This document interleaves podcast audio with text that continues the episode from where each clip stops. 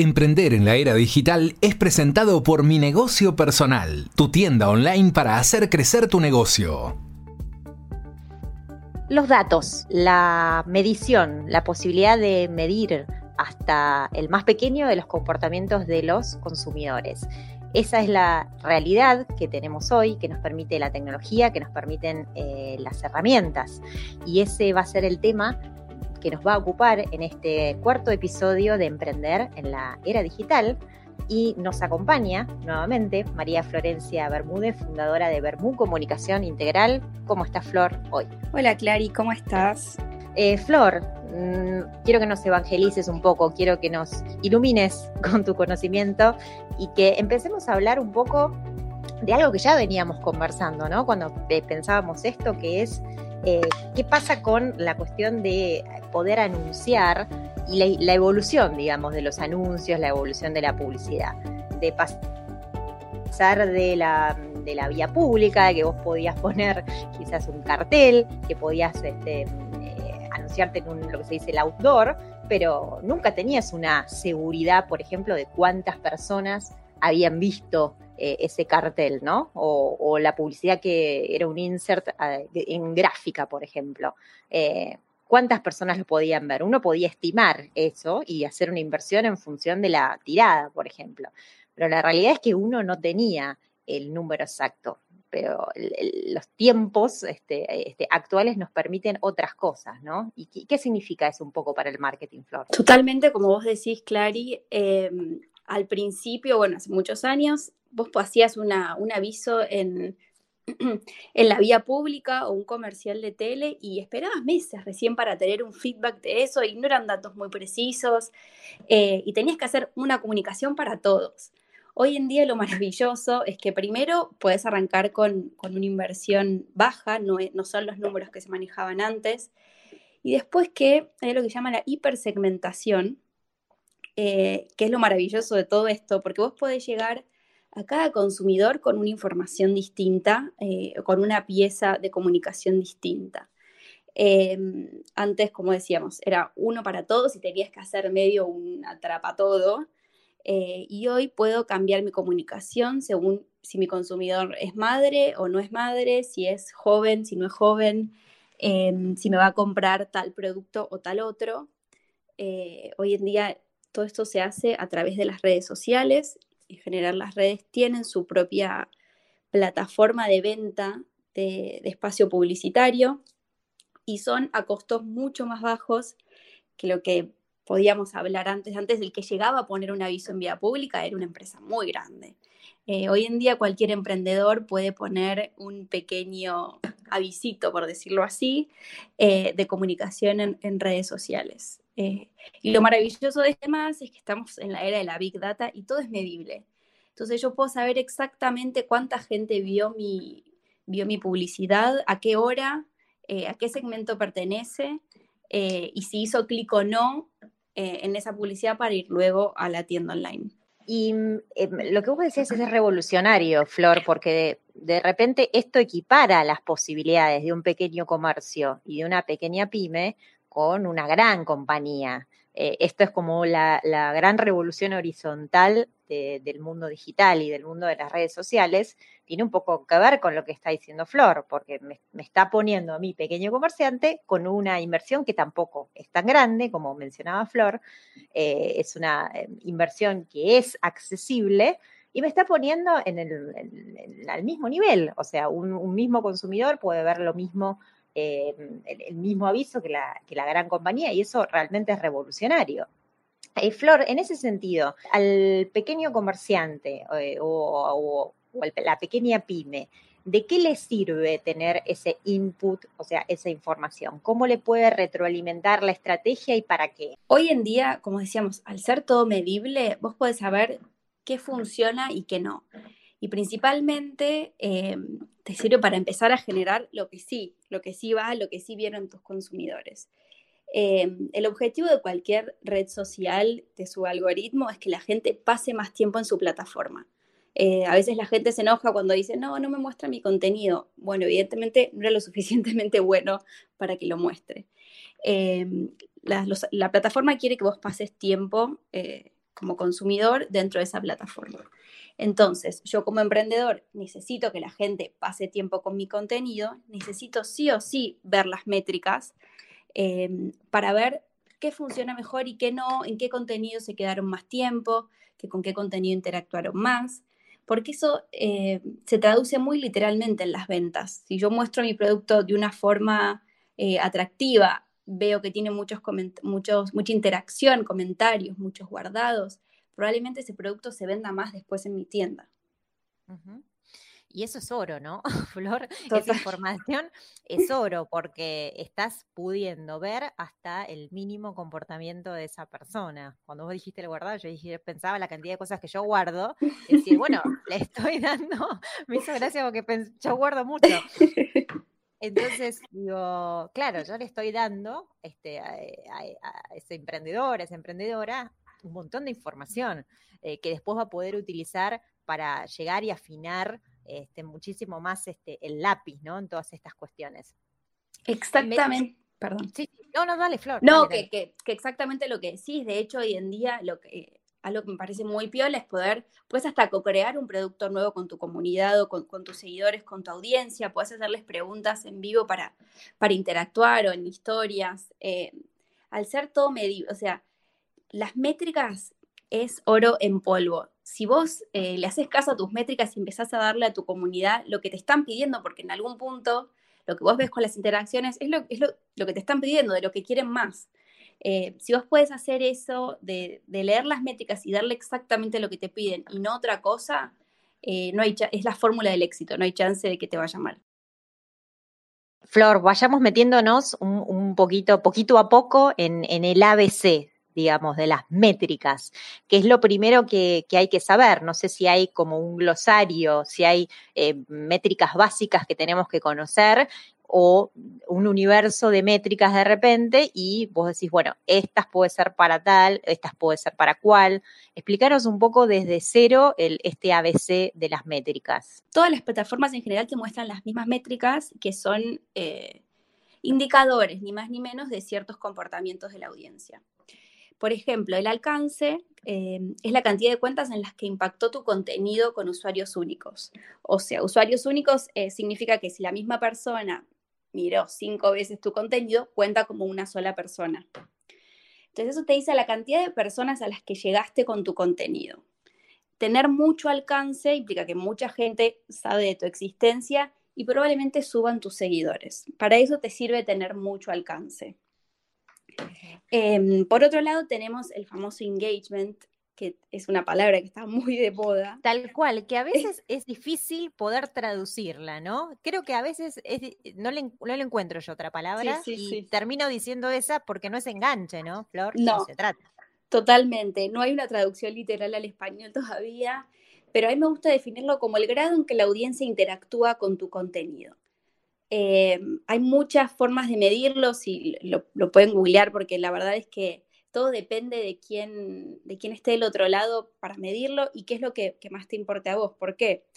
Porque las interacciones de tu audiencia con tu contenido pueden ser varias. Pueden ser los likes, que es cuando le dan like a la foto, los guardados, que es lo que haces vos, Clary, de guardarte los posteos eh, en tu perfil para después ir a ver lo que guardaste, eh, los compartidos, es muy importante que la cantidad de compartidos que tiene un contenido, porque implica que no solo te gustó, sino que además se lo compartiste a alguien que también le iba a gustar. Entonces, si un contenido tiene eh, muchos eh, compartidos, en algún punto crece exponencialmente ese alcance.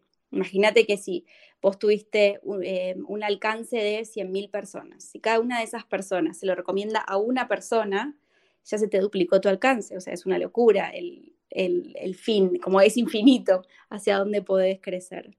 Eh, y después los comentarios, por supuesto. Hoy en día eh, hay ciertas interacciones que pesan más que otras a la hora de calcular el engagement. Por ejemplo, los likes pesan poco porque sabemos que el like es algo que regalamos fácil. Que a veces estamos scrolleando y bueno, vas likeando medio todo. Eh, y además porque hay muchas cuentas eh, bots que likean serialmente, así que es una métrica que no pesa mucho hoy en día. Eh, lo que más pesa es, como te decía, los, compartidos, porque hace que ese alcance crezca mucho. Los guardados, porque es algo que evidentemente te interesó lo suficiente como para que lo guardes y quieras volver ese contenido más tarde. Y los comentarios porque es eh, la voz de la comunidad en algún punto y donde interaccionan entre, entre la misma comunidad y con vos. No, te escuchaba porque obviamente vos estás poniendo mucho, mucho acento en todo lo que ocurre en el universo Instagram. este, y, para aquellos que, que, que, arranquen o que ya tengan su negocio en la plataforma Mi Negocio Personal, o sea, tienen que saber que el fenómeno de compra que ocurre eh, en Instagram es gigantesco. Y te cuento, Flor, algún datito de contexto. El, el, número de usuarios activos en la plataforma, según la misma compañía, es de más o menos mil millones, o sea, estamos en ese Locura. Eh, y el 90%, o sea, el 90% es casi la totalidad de esas personas, sigue marcas de compras.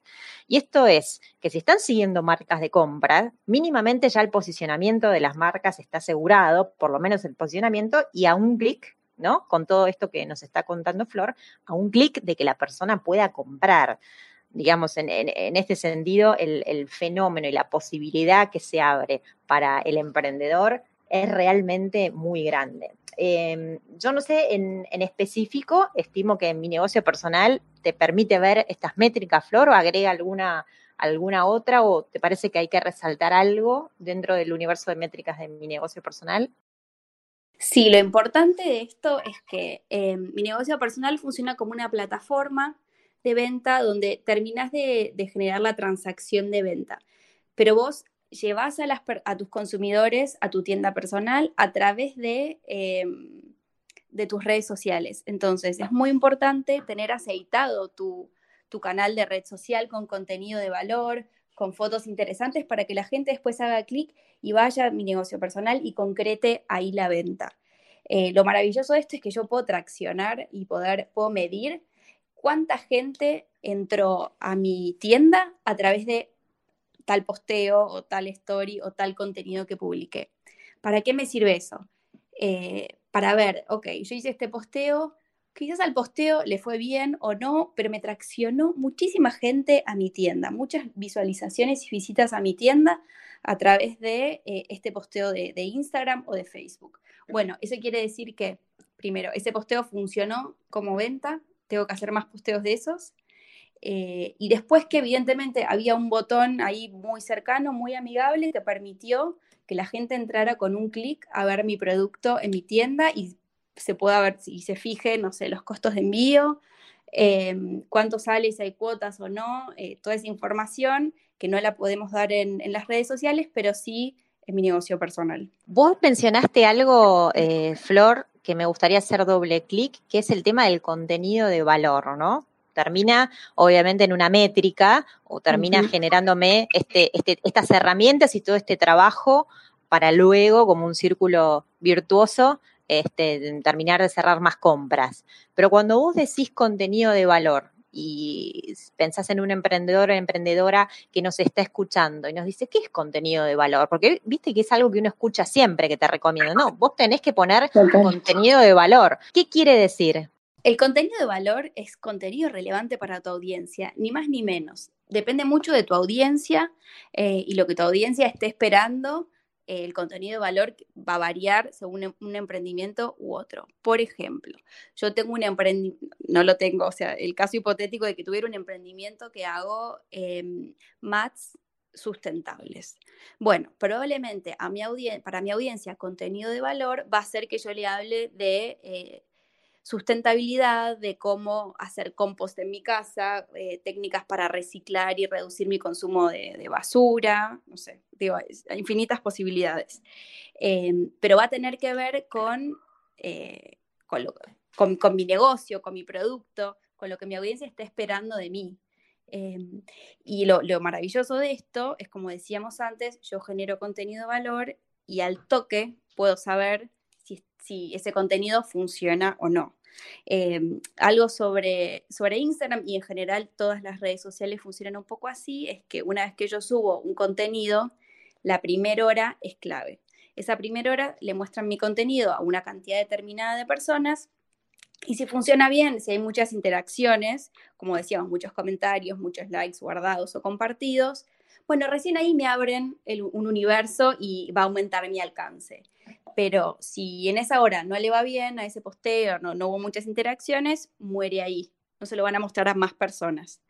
Eh, entonces, muy rápidamente puedo saber si un contenido es de valor o no. Ahí tocaste un punto con el que me gustaría como ir cerrando eh, el episodio de hoy, que es lo que pasa con los famosos algoritmos, ¿no? Cuando te cambian las plataformas, los algoritmos. Y eso es algo que genera como después una especie de bronca en la comunidad de los creadores de contenido, que de repente les cambian como las reglas del juego de un día para el otro, pero bueno. Totalmente, es parte de justamente de las reglas del juego de esto. Creo que lo importante es no enojarse, no tomarlo personal, digo, le pasa a todos, a todos nos afecta de alguna u otra forma eh, los cambios en el algoritmo y entender que los que trabajan detrás de la plataforma es para que le vaya mejor. Eh, nadie nos está haciendo esto a propósito. Eh, Instagram tiene muchas actualizaciones. Eh, las últimas fueron darle mucha importancia a los reels y al shopping. Abajo agregaron dos botones que tienen que ver con esas interacciones. Entonces creo que tenemos que ser muy piolas los que estamos del otro lado, tanto de las de marcas o emprendedores o generadores de contenido, en bueno, no frustrarnos, hay que adecuarnos y poder volantear rápidamente a generar más contenido que tenga que ver con lo que la plataforma está buscando. Em, y creo que los emprendedores ahí tienen eh, el camino un poco más fácil porque pueden tomar decisiones mucho más rápido, no hay tanta burocracia detrás. Entonces, si es, bueno, si yo antes posteaba fotos, bueno, ahora voy a postear videos porque sé que le va a ir mejor y es una decisión que puedo tomar en una tarde y no que tiene que aprobar un directorio, eh, ni mucho menos. Entonces creo que es usar la tecnología y las plataformas a nuestro favor. Sí, digo, por un lado, entonces me, quedo con eh, estar actualizado, o sea, saber escuchar a referentes, escuchar a gente que sepa eh, sobre qué es lo que está pasando con las plataformas, hacia dónde van estos cambios, ¿no? El rediseño que vos mencionabas de, Instagram, bueno, es clave, porque donde tocas se te abre algo distinto. Em, o sea que eso es súper importante eh, y me quedo con eso. Em, y después la capacidad de poder cambiar, ¿no? La agilidad. Porque como vos decías, esto y la vida del emprendedor es un poco así. Eh, no es un directorio, no hay una burocracia, Em, pero también uno tiene que tener la cintura como para decir, bueno, ahora hay que cambiar, como decías vos recién, antes ponía fotos, ahora tenés que poner más texto o al revés. Bueno, ese cambio lo tengo que hacer y lo tengo que hacer ahora y mañana quizás es otra cosa y bueno, de eso un poco se trata, ¿no? Todo esto como vos decís, tener la cintura para poder adaptarse, no frustrarse. El camino del emprendedor tiene muchas frustraciones, pero esta no tiene que ser una de ellas.